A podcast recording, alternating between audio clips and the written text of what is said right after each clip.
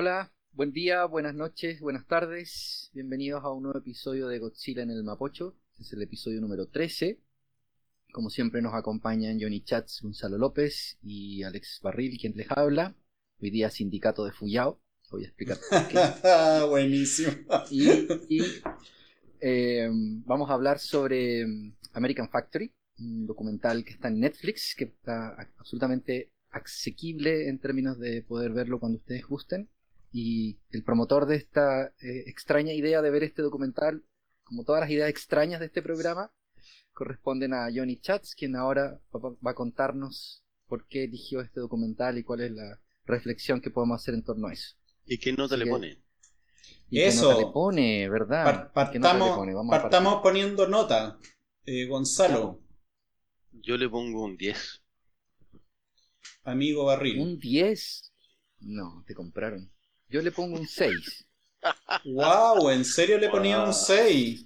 Sí, un 6. Oh, Le pusiste nota de maldito. chino. Es por puro que elegí No, yo pero- el documental. Esto No, eh, no, no. Bajaste No la nota. eso. No, un 6, pero no, no es más que Spike Lee que le pusimos un 8. po. Ay, por favor. Ya, bueno, eh, yo le pongo un 10. No, es que esto no va a poder. eh, No, no vamos a poder seguir así. Tengo una pica terrible contra Barril. Ya, bueno. Esto está planificado. Me saco de casilla. Ya. Eh, bueno, eh, les cuento un poco. El documental es eh, un documental del año 2019. Se llama American Factory, como, como lo mencionaron ustedes. Es de unos realizadores que es una pareja de realizadores. No es que sean pareja entre ellos, entiendo, pero, pero una pareja de reali- realizadores que es Steven Bogner y Julia Reicher. Capaz que sean pareja, la verdad que no tengo idea. Y este documental ganó el, el Oscar el año 2019 al mejor documental largo y ganó también el premio BAFTA, entre otros muchos premios. Y es fácilmente encontrable, como, como decían mis compañeros, en Netflix. Eh, la historia trata sobre un, pueblo en Estados Unidos, una ciudad, no sé, eh, que, se llama Dayton, que está en el estado de Ohio, en que eh, es un sector que se desarrolló al alero de la General Motors, de la, industria automotriz eh, gringa. Y la General Motors saca esa, esa fábrica en algún minuto, no, no, no recuerdo exactamente el año, todo esto está, es del año 2014, ¿eh? Está ambientado en el año 2014, el documental. Y eh, cuando se va, la, la General Motors creó una gran depresión en, en Dayton, donde la historia de vida de los personajes giraba en torno a esta fábrica. O sea, son de estos lugares, no sé, como, como sería en Chile Casablanca con la con, Chile Tabaco, no sé, algo así se llama la, la empresa chilena, que todos más o menos vivían de eso durante un tiempo. Todo el, prácticamente todo Dayton y generaciones en Dayton vivieron de, del trabajo de General Motors con un nivel de vida americano, digamos, aceptable, eh, que se desarrollaron, criaron a su, a su hijo, los mandaron a la escuela, a la universidad, y de repente desaparece esto y depresión total, depresión económica, crisis económica y todo este cuento. Bueno, en ese espacio, eh, incluso en las instalaciones de ese espacio, se instala una, una fábrica china, eh, Fuyao, eh, que llega, que es una fábrica de, de lunetas y de, ¿cómo se llama? Eh, parabrisas y, todo tipo de vidrios de, para autos, ¿ok? Eh, o sea, es una fábrica de accesorios de automotrices, no como la, de General Motors, que era de autos propiamente tal, ¿ok? Y una fábrica gigante, una gran inversión china, y esto le da trabajo y revive el, pueblo, la ciudad, no sé si es pueblo o ciudad, Dayton, ¿ok? Pero revive económicamente este lugar y digamos, eh, empiezan a trabajar ahí la gente, digamos. eh, y el tema es que todo este entusiasmo inicial, porque fue un tremendo entusiasmo inicial, se empieza a licuar con el tiempo, y no, no, no, voy a entrar en, yo soy el rey del spoiler, siempre lo digo, pero se va a licuar en el tiempo porque finalmente no es lo mismo una fábrica americana, eh, norteamericana, gringa, con la cultura de occidental y, y gringa particularmente, que una fábrica china de dueños chinos, de cultura china y de forma de hacer las cosas chinas.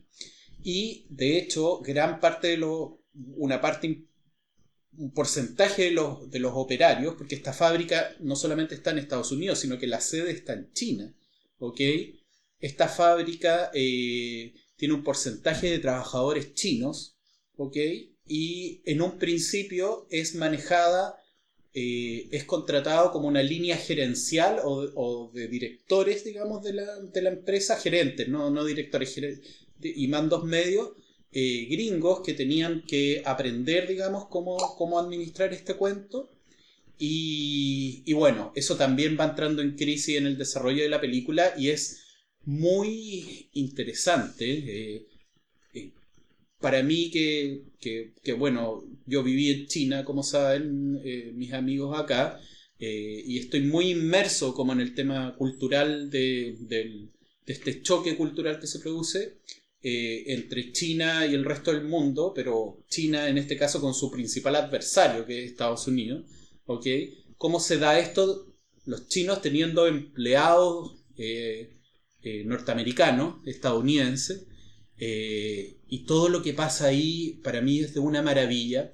Además, el estilo documentalista de, de, estos directores lo encuentro fantástico porque es una cámara, no hay una guía, eh, ellos no, excepto a través de las imágenes de lo que tú vas viendo, no te van predisponiendo deliberadamente en nada, te van contando una historia y la historia se cuenta como por sí misma.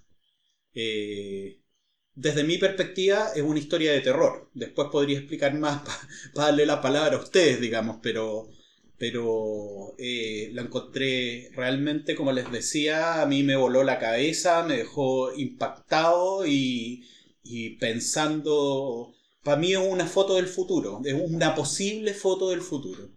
Eso, les dejo la palabra a ustedes para sus comentarios. Gonzalo, dale.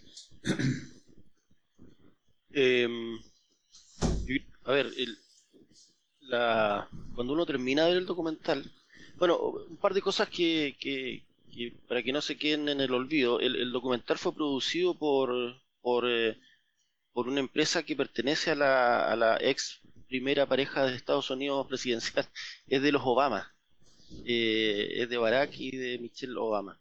Eh, es el primer Oscar que se ganan y, fue producido en conjunto con Netflix.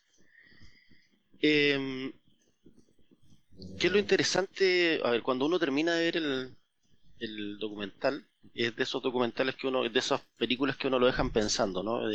termina la película y uno queda como clavado mirando algún punto en el espacio, eh, buscando alguna explicación respecto de lo que vio y de lo que considera que podría ocurrir o que podría estar ocurriendo.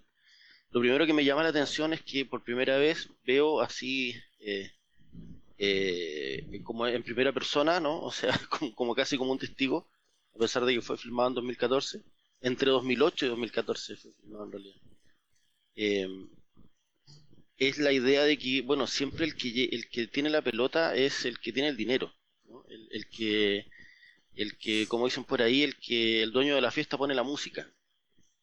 Y en este caso, eh, ver que dentro del territorio estadounidense el que ponía la música era, era un multimillonario chino eh, y que los gringos se adecuaban al estándar eh, de producción china con todo lo que eso significa, con todo el golpe cultural que eso significó, o, se ponían a producir como chinos, a trabajar como chinos, digamos, o eh, se iban.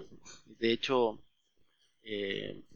ah, hubo, digamos, gran rotación de personal durante, durante la filmación de la película. Eh, eso yo no lo había visto, no lo había pensado así.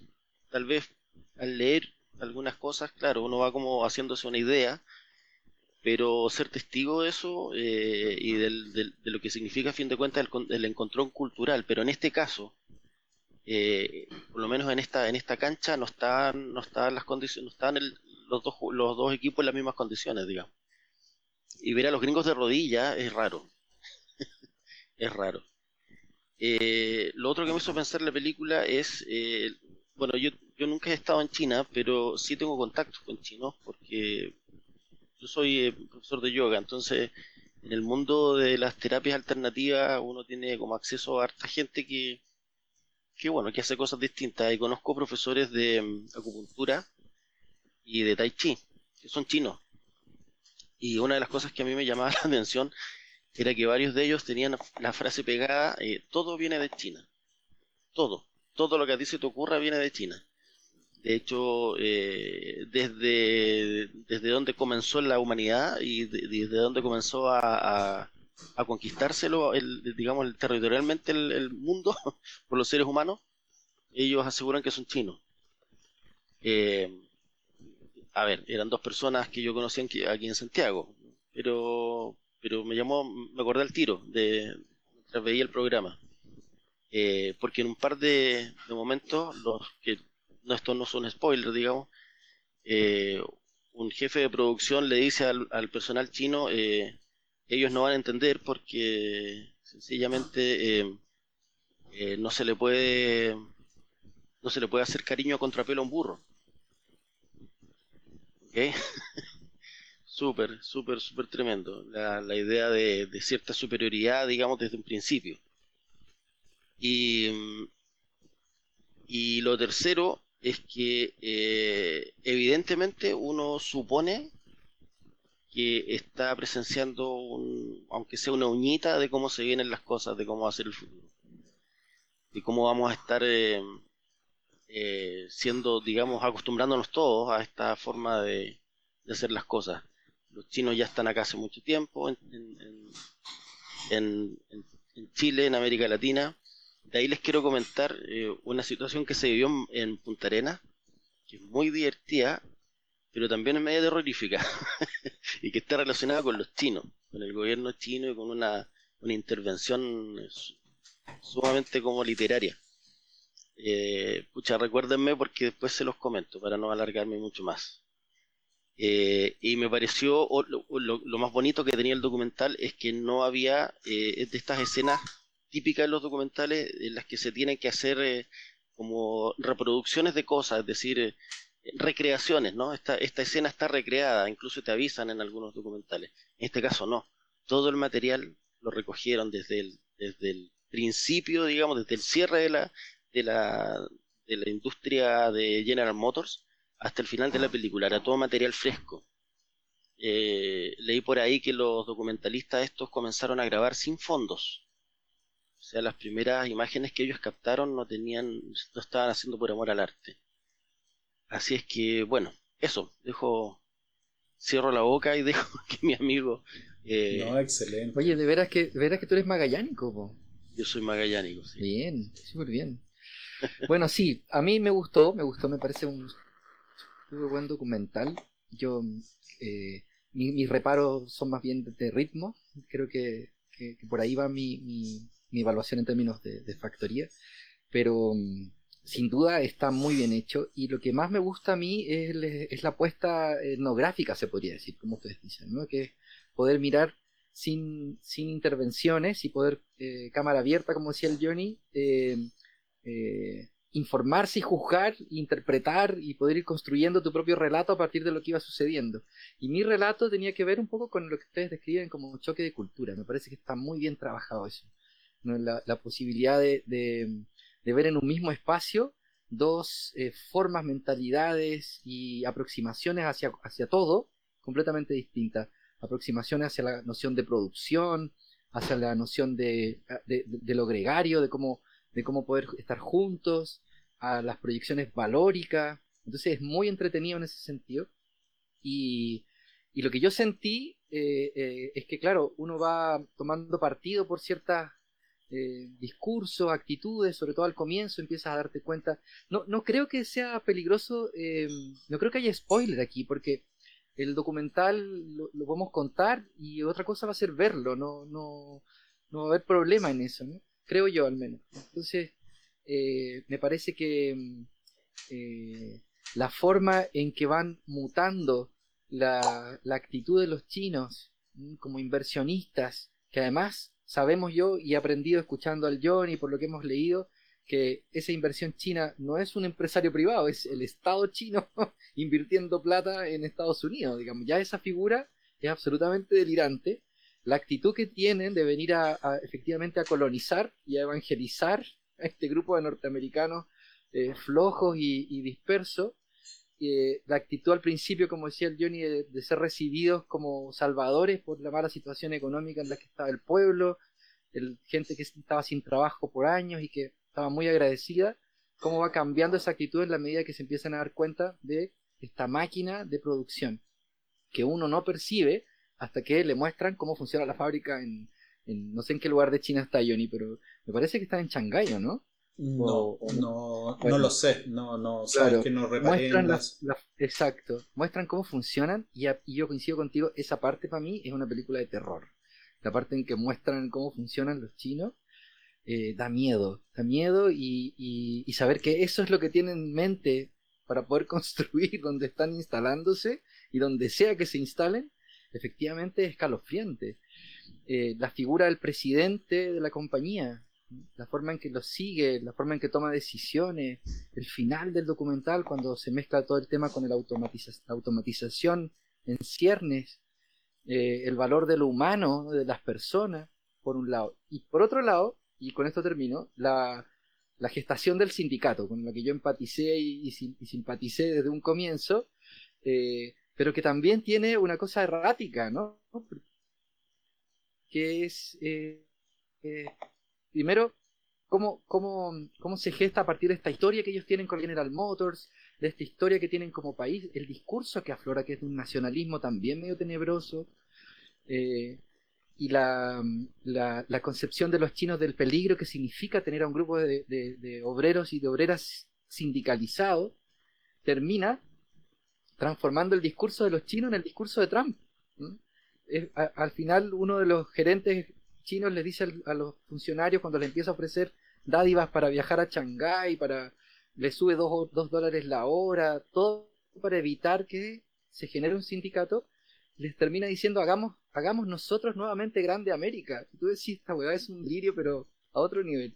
Eso me, me fascinó, lo encontré muy entretenido y, y lo celebro desde ese, desde ese punto de vista la, la elección de Chat. Mi 6 absolutamente para joderle la vida a Johnny Chats.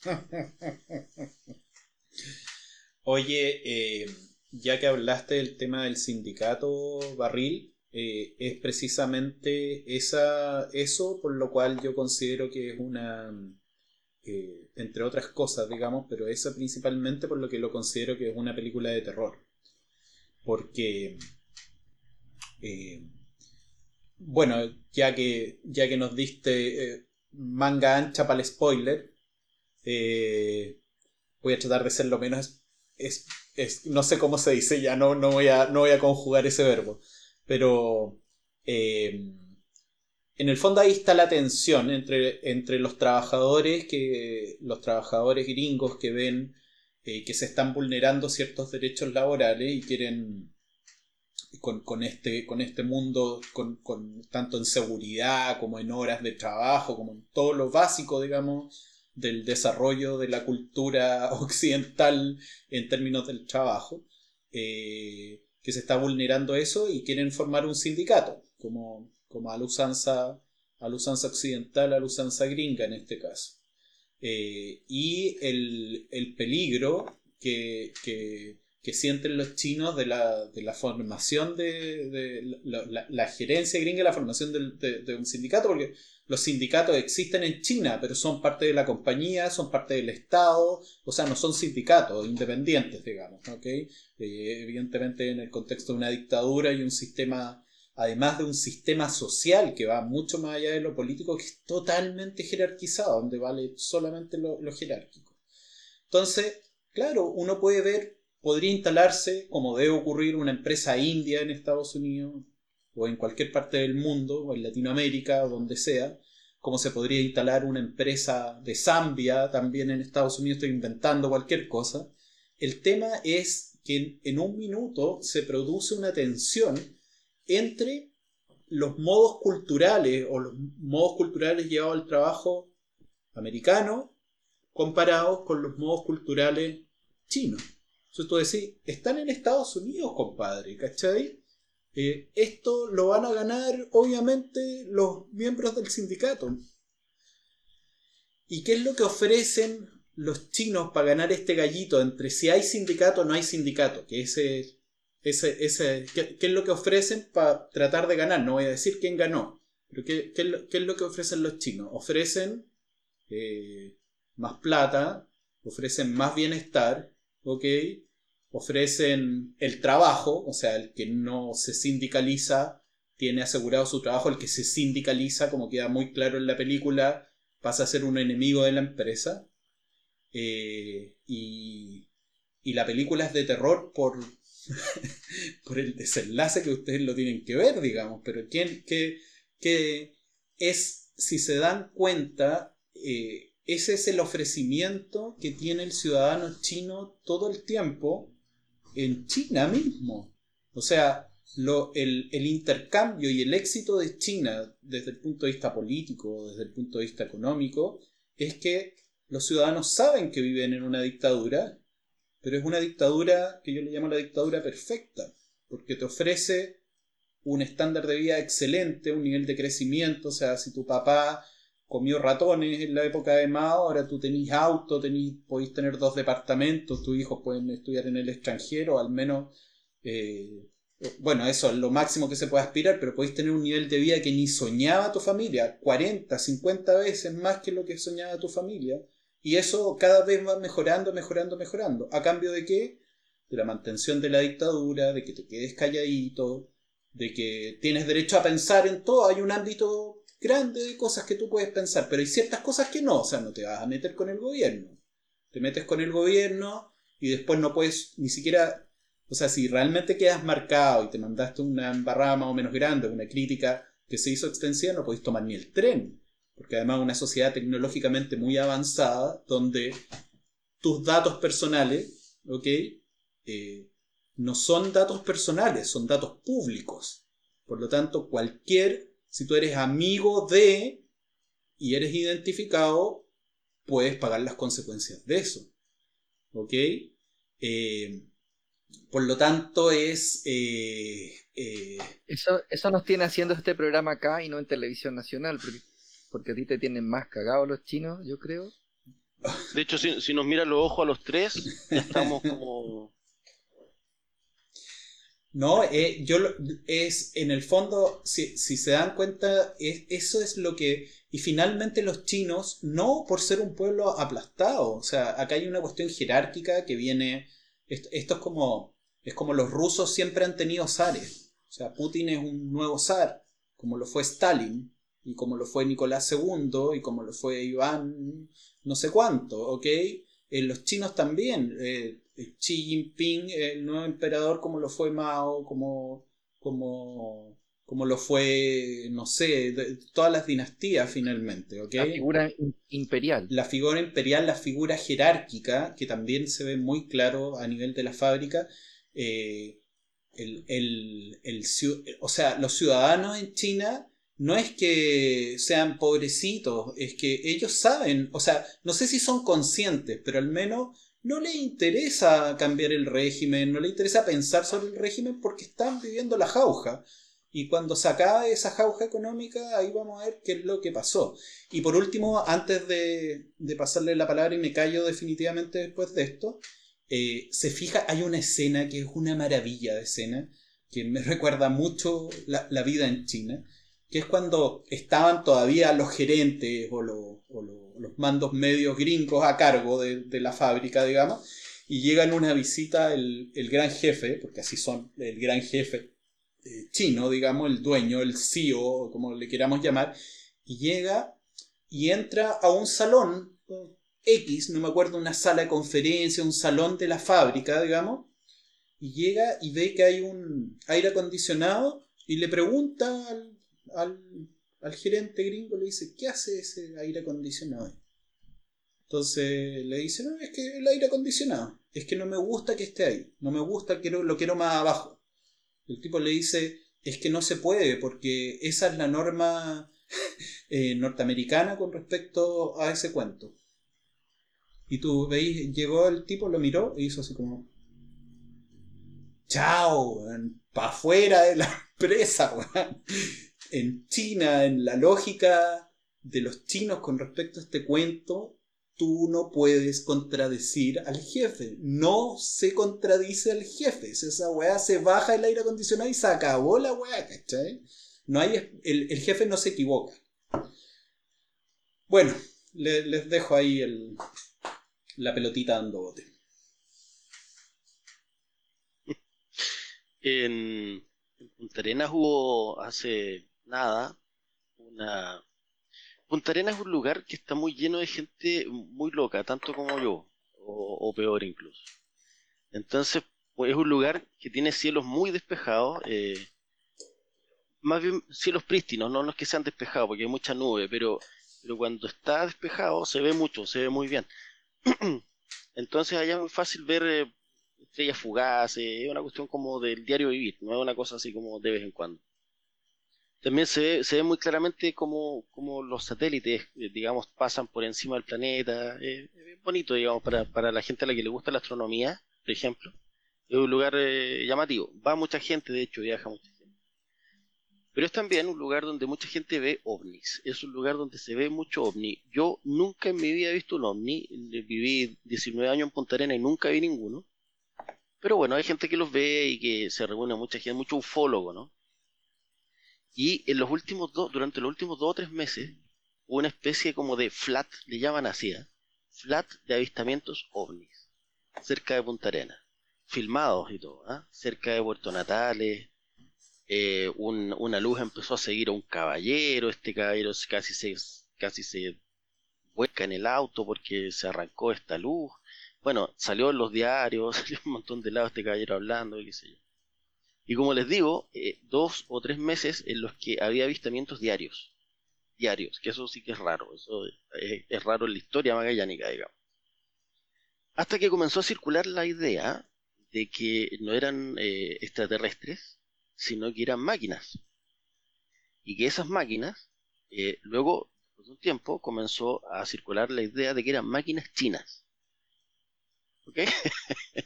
Entonces se pensó que había eh, un grupo de la Armada China haciendo algún tipo de, de ¿cómo se llama?, de ejercicio en, el, en, en los mares adyacentes, no en el estrecho, sino que o en el Pacífico o en el Atlántico o en, qué sé yo, en los canales. La cuestión es que había mucha gente eh, muy preocupada, eh, incluso hasta la Marina, y al final se descubrió que fueron los primeros experimentos realizados por una base militar china que se puso en la Patagonia Argentina. ¿Okay? Aparentemente, eh, bueno, yo no sé cuáles son las, bueno, se, lo pueden googlear, está, está como bien fresquita la noticia, porque se, se puso, se volvió bien em, eh, como se, transformó en una polémica también en Argentina, porque aparentemente son unas, unas platas que, puso ahí el gobierno chino para poder instalar, hacer una instalación que se supone que es de, de carácter científico, pero hay mucha gente que está diciendo que en realidad no lo es, sino que es de carácter militar. Y que esos avistamientos en realidad fueron de eh, fueron naves digamos o sea pueden haber sido hasta cómo se llaman estos drones drones muy avanzados qué sé yo pero se metieron para el lado chileno y estuvieron como les digo los vieron en Punta Arena así es que la cosa está como bien así bien ¿Y eso cuándo, ¿cuándo sucedió eso? ¿Es, reciente, ahora ahora es reciente, los avistamientos y, y, el tema qué buena historia yo tengo amigos que son muy fanáticos de esto, de los avistamientos y qué sé yo. Y, yo siempre estoy buscando, no, eh, soy escritor, pues entonces siempre estoy buscando información, entonces converso harto con ellos. Eh, es gente súper seria, de hecho son, son profesionales súper exitosos y que tienen este hobby, que es una, una mezcla entre astronomía y, y ufología. Pero en este caso, eh, la cosa terminó de manera mucho más, mucho más interesante, porque se, ya, ya estamos hablando de que probablemente, capaz que sea hasta espionaje, anda a saber tú. No, está muy buena la historia, tenés que escribirla. Está muy buena. Sí.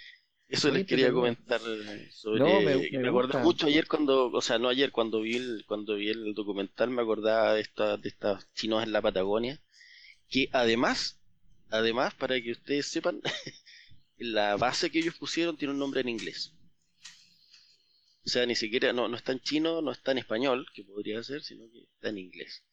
Y se supone que lo que hacen es lanzar, eh, o sea, vigilar el movimiento de algunos satélites especiales No, Chino. esa cuestión es espionaje por todos lados. Oh,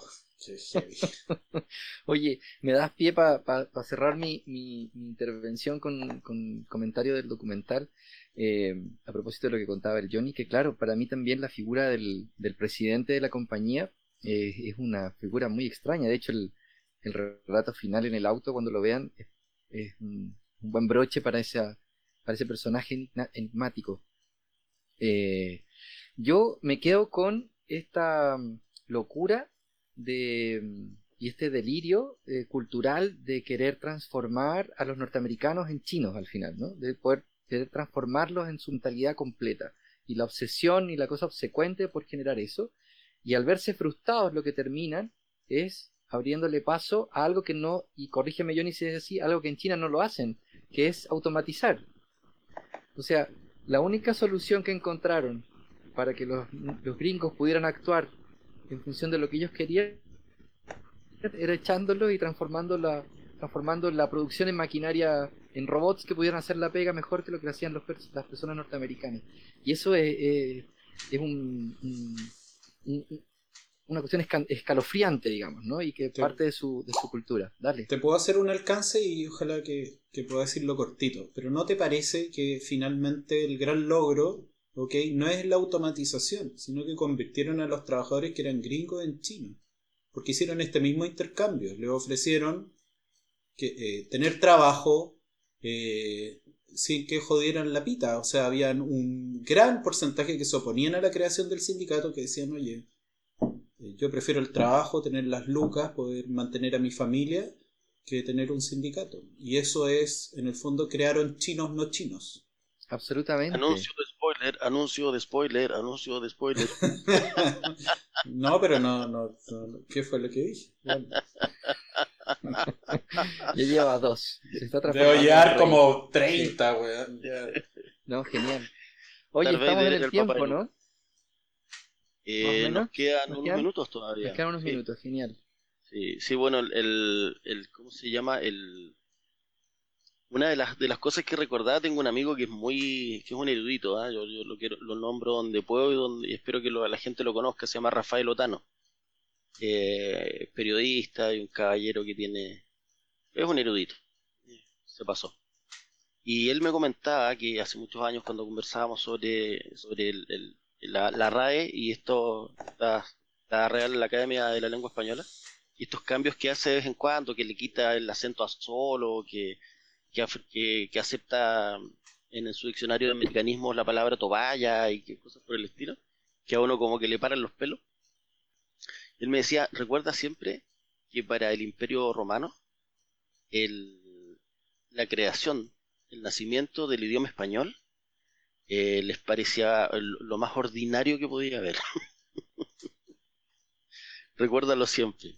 Es este. Me acuerdo parte- en, en un momento en el que un supervisor chino le dice a los otros, a, su, a los empleados, y les dice: Es que simplemente somos superiores. Qué ¿Te heavy. fijas? Simplemente somos superiores y porque los chinos somos más bacanes. Y así se van a hacer las cosas, digamos.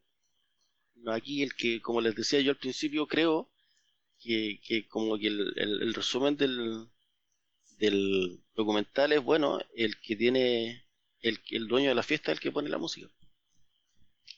Y, y es curioso ver que algo que, que no sé si ustedes lo tenían pensado alguna vez cuando eran más jóvenes que ahora, eh, la caída de un imperio. Estamos viendo la caída de un imperio y el, y el levantamiento de otro. Heavy. Heavy. Estoy de acuerdo contigo. Eso, eso no es, digamos, o sea, eh, sobrevivimos un, un terremoto grado, grado 9 no sé cuánto, eh, una pandemia, y estamos viendo eh, cómo se levanta un imperio y cae otro. Sí, pues. Interesante. Oye, eh, muy divertido porque, o sea, no, no sé si divertido, pero muy interesante porque mi hijo está leyendo Rebelión en la Granja de Orwell y está muy metido con eso porque, bueno, se, lo, lo, ha tenido que leer en inglés, bueno, y en español porque se lo dieron para los dos ramos y en forma desordenada, fue una coincidencia, entonces me hacen muchas preguntas. Y estábamos conversando en qué modelo de socialismo real no ocurrió lo que ocurre en Rebelión en la Granja, digamos, donde los donde los chanchos se terminan convirtiendo y tienen los privilegios de los capitalistas, digamos, ¿ok? Y en realidad pensaba, ahora que, que, reflexionábamos sobre esta cuestión y cuando, cuando pensé en plantear el documental, que en China, porque en China son los chanchos 2.0, ¿cachai? se dieron cuenta, bueno, la mejor forma para qué vamos a tener a la población sojuzgada, viviendo mal, tengámoslo en la raja, así tenemos así tenemos, así tenemos más poder y tenemos más control. Y yo creo que eso es lo que es China, es una rebelión en la granja 2.0 finalmente. Claro, pero, pero por todo lo que uno va conociendo de a poco de China, en realidad no fue una idea, esto es una sistematización. O sea, esto es, esto es, digamos, la película de terror es, es la maquinaria. esto, esto no funciona así porque sí nomás. ¿Me entiendes o no? no, no, no o sea, esto, alguien, alguien en algún momento filosofó sobre la idea de mantener al pueblo con, con, en condiciones extremadamente favorables, pero luego eso se maquinó, cómo hacerlo. A mí eso es lo que más me da... Eso se, sistematizó. Se sistematizó. Claro, se transformó en un modo de, conquista al final, porque es lo pero, que pero ahí hay una... bueno, yo creo que se nos acabó el tiempo, ¿cierto? Ahora sí. Sí. Sí, sí. Bueno, bueno, lo, lo guardamos. No, pero, no, pero, pero tira el... No, es que, es que hay eh, lo que hay que preguntarse ahí en el desarrollo de China, porque China en su proceso de, de, irse convirtiendo en una potencia, era una potencia al, al, interior, era una potencia represiva, pero tenía algunos espacios que se iban abriendo democráticamente muy tímidos, ¿ah? de participación y, y todo el cuento. Y, y, como potencia mundial siempre fue una potencia que, que incentivó el comercio, eh, que no se metía en los asuntos internos de los países, iba haciendo como un avance más interno y de desarrollo económico, pero siempre en el ámbito del comercio. Pero eso se quiebra con Xi Jinping. Y es lo que está pasando hoy día en Hong Kong y todo el cuento que ya no, no me voy a meter ahí porque es un tema gigante, digamos, en algún momento lo, lo podemos hablar, lo hemos hablado con Barril en algún minuto. Pero si te das cuenta, el embajador de China en Chile, que es una característica de muchos embajadores, una generación de embajadores que se meten en política, que, que ya... Y, y, y, la pregunta es si eso es una, fue una planificación. Yo no creo que haya sido una planificación, pero puede ser una planificación original de hacia dónde va encaminado China, hacia un control mundial, hacia un avance como una potencia interventora, o realmente es un paso adelante que da el actual gobierno sintiéndose lo suficientemente poderoso como para dar ese paso. creo que lo vamos a dilucidar pronto. La historia de la humanidad va para allá. Y sí, la pulsión imperial eh, se le sale por los poros hoy día a, China como país. Así que te asusto. Bien, pues estamos cerrando el capítulo de hoy. Ha sido muy interesante. Y nos vemos la próxima semana con el episodio 14. Así que Muchas gracias por acompañarnos. Muchas gracias a todos por acompañarnos. Saludos. Chao, gracias.